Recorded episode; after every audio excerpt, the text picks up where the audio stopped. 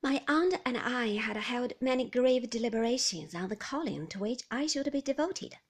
For a year or more I had endeavoured to find a satisfactory answer to her often repeated question, what I would like to be.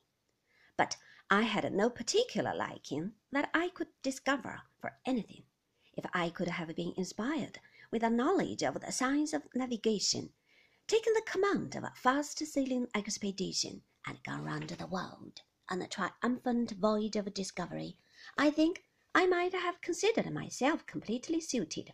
But in the absence of any such miraculous provision, my desire was to apply myself to some pursuit that would not lie too heavily upon her purse, and to do my duty in it, whatever it might be. Mr. Dick had regularly assisted at our councils with a meditative and sage demeanour.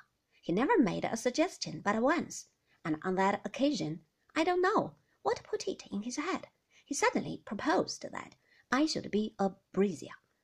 My aunt received this proposal so very ungraciously that he never ventured on the second, but ever afterwards confined himself to looking watchfully at her for her suggestions and rattling his money.